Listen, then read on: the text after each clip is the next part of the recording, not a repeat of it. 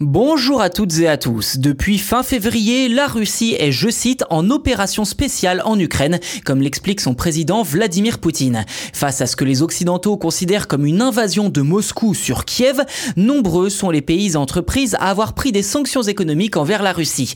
Et si le Kremlin explique à qui veut bien l'entendre que ces sanctions économiques et financières sont inefficaces, il semblerait pourtant que les entreprises russes éprouvent un certain nombre de difficultés, notamment en termes d'approvisionnement.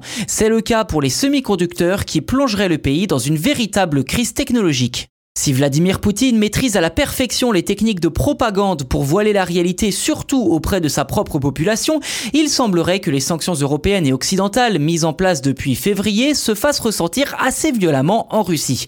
En effet, l'approvisionnement en semi-conducteurs, en équipements électroniques et même pour les composants nécessaires au bon fonctionnement des centres de données du pays aurait fait naître ces dernières semaines une crise technologique.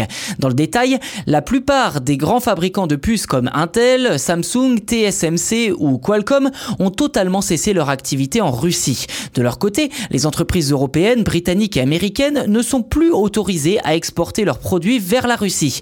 Ainsi, l'ensemble des sanctions imposées ont créé une pénurie auprès des constructeurs automobiles, des fabricants d'appareils ménagers et même auprès de l'industrie des équipements militaires. Pour résumer grossièrement, la capacité du pays à importer des technologies étrangères a considérablement été réduite, forçant le pays à entreprendre une transition transformation structurelle très douloureuse de son économie.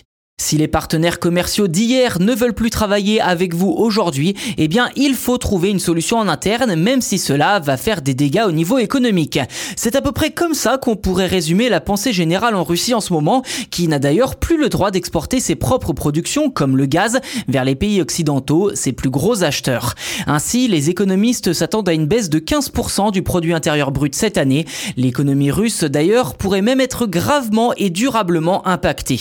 Pour finir, la Russie peut-elle être indépendante en termes de semi-conducteurs?